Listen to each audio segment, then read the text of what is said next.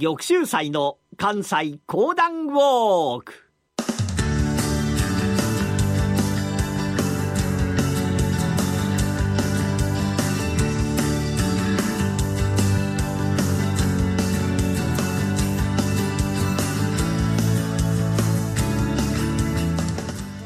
玉州祭の関西講談ウォーク。この番組はなにわの講談師玉田玉州祭さんにこれまで歩いてきた歴史上の人物や出来事にゆかりの深い関西のさまざまな都市をご紹介いただきます。今月お届けするのはご存知赤荻市のお話。それではこの後玉州斎さんにご登場いただきましょう。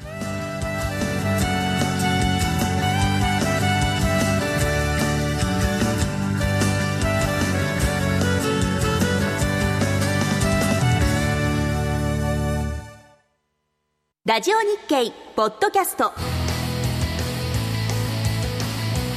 過去に放送した番組の一部やポッドキャスト限定の番組を iPod などの MP3 プレイヤーでいつでもどこでもお聞きいただけます。詳しくはラジオ日経ホームページの右上にあるポッドキャストのアイコンからアクセス。おはようございます。講談師の玉田玉秀祭でございます。玉田玉秀祭になってまだ数週間でございますのでね、えー、あまり言い慣れておりませんけれども、えー、皆様はいかがでしょうか？まだ極道南陽で覚えていただいてるんでしょうか？さて、玉田玉秀祭としては、初めてとなります、12月講談師というと、やはり赤穂義士伝でございましてね。赤穂義士伝を少しお話をさせていただこうと思っております。大阪の地にございますのが吉祥寺さんというお寺でございまして、この吉祥寺さん、中へと入っていただきますと、なんと、四十七士の石像がずらっと並んでおります。また、赤穂騎士たちのお墓まであるという。まあ、なんでそんなところにあるのかと申しますと、実は、あの、電柱松の廊下、そして打ち入り、うん、これがありましたその年、この吉祥寺さんのご住職が、なんと赤穂ご出身だったんでございますね。まあ、参勤交代や、それ以外の用事などで、赤穂の者が大坂を通ります時には、必ず寄ったお寺。それがこの吉祥寺さんだったわけでございます。さて、四十七士の者たちが、なぜ自分の命を投げ打って、仇を取ろうとしたのか、それには深い深い訳があったのでございます。四十七士の中には多くの侍がいるわけでございますが、その中で竹林忠吉という方、この方、非常に粗骨な方でございますが、浅野匠の神が最も信頼をしておりました一人でございます。この竹林忠吉、江戸での務め、さあ、浅野匠の神に一つの用事を頼まれた。ただ七、よいか、浅野のご本家、芸州浅野家のお屋敷に行き、柿つばたを受けたまわってまいれ。は？柿つばたでございますな。は、そうじゃ。ご本家様丹精の柿つばた、くださるそうであるわい。はあ、さあ、竹林忠吉、上下をつけまして、立派な格好で馬に飛び乗った。さあ、馬の口を握る者がおりましてね、えー、そいつが馬の口を握りながら、どんどんどんどんと進んで参ります。ところが竹林忠吉、この用事を頼まれる前に、実は大高源吾と剣術の試合をして負けていたのでございました。それが頭の中にございますから、なんで俺はあいつに負けたんじゃ。俺はな、この赤穂藩の中にあって一番のはずじゃ。なんで負けたのじゃと、こう思うてございますから、馬の上で暴れている。うーん、こうやって、こうじゃこうやって、こうじゃあのー、竹林さん馬の上で暴れたら危ないですせ。うるさいお前はそのまま行けばよいのじゃ。そのまま馬の上で一生懸命いろいろと考えておりました。竹林忠吉でございましたが、あの、どちらのお屋敷でございますかな。うーん、こうこうこう来て、あいつがこう来るから、そこじゃそこっと言われたもんですから、ああ、わかりました。黒田様のお屋敷ですね、と、そのまま、黒田家のお屋敷へと入っていった。ところが、竹林忠一、そんなことは知りません。待合へと通されて待っておりますと、やってまいりましたのが黒田家の家臣でございます。さあ、黒田の方では驚きました。いきなり来たんですから、これは下級の使い。一体何があったのかと問いただしますと、え？間違った屋敷に入ってしもたのかああ、また粗骨をしてしもた。しかしここで、間違って屋敷に来てしもたといえば、自分の主の恥になる。そこで彼が考えましたのは、うーん、実は、腹が減ってやってまいりました。まあ、これにはさすがに黒田の家臣も驚いたわけでございますが、主にすぐに伝える。すると主も、まあ暇でございますから、面白い奴がやってきた、会おうとこうなった。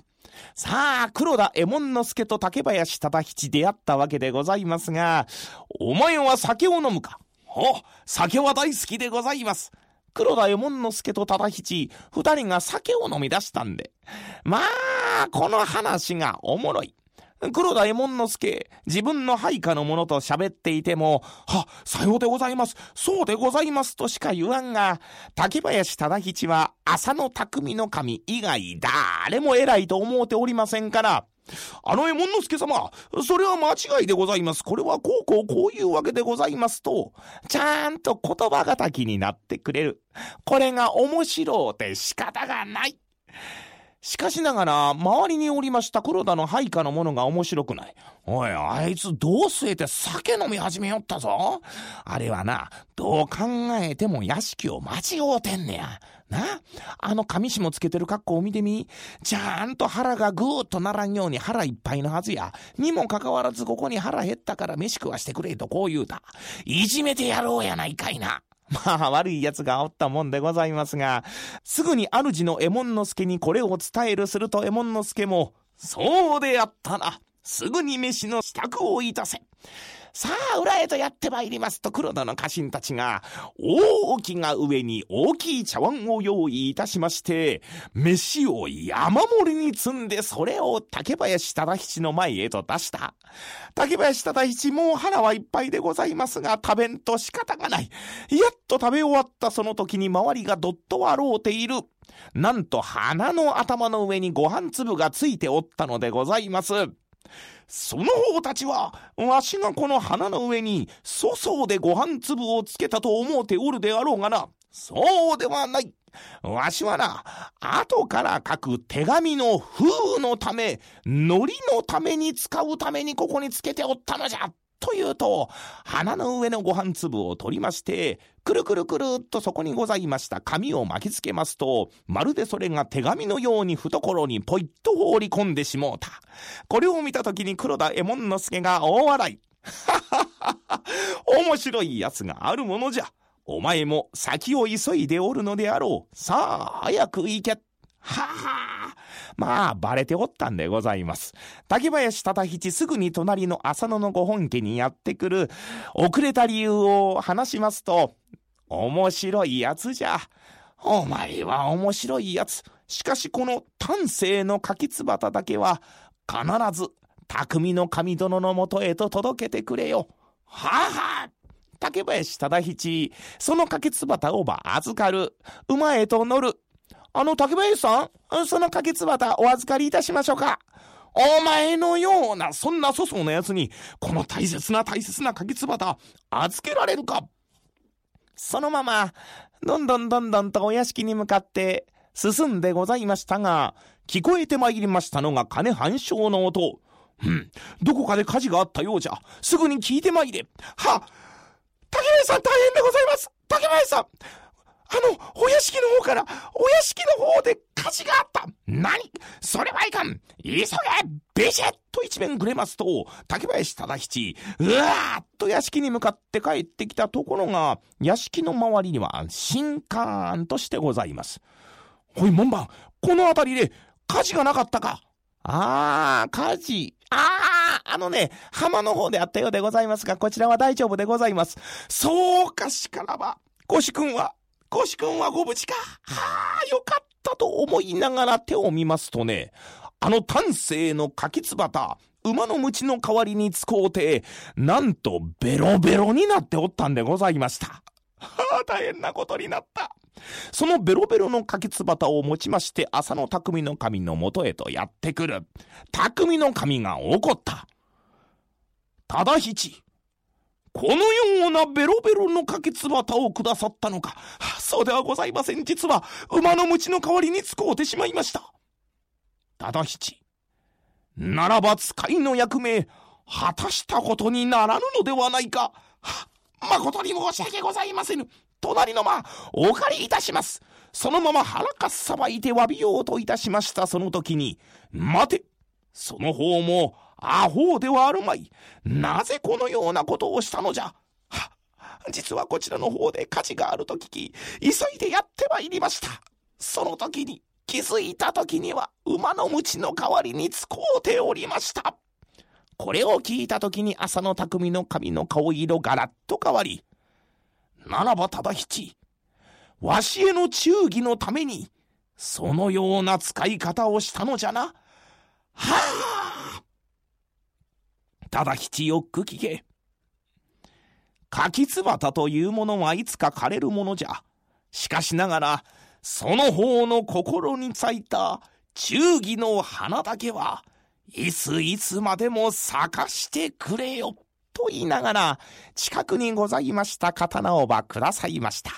この噂が広まりますと、藩内の者たち、浅野匠の神様のために命を捨てようぞと、皆が覚悟したのでございます。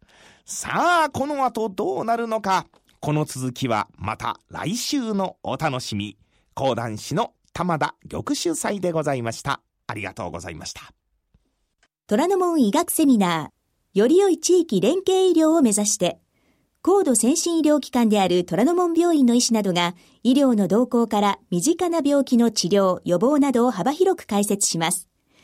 虎ノ門医学セミナーは毎週木曜日夜9時30分、好評放送中。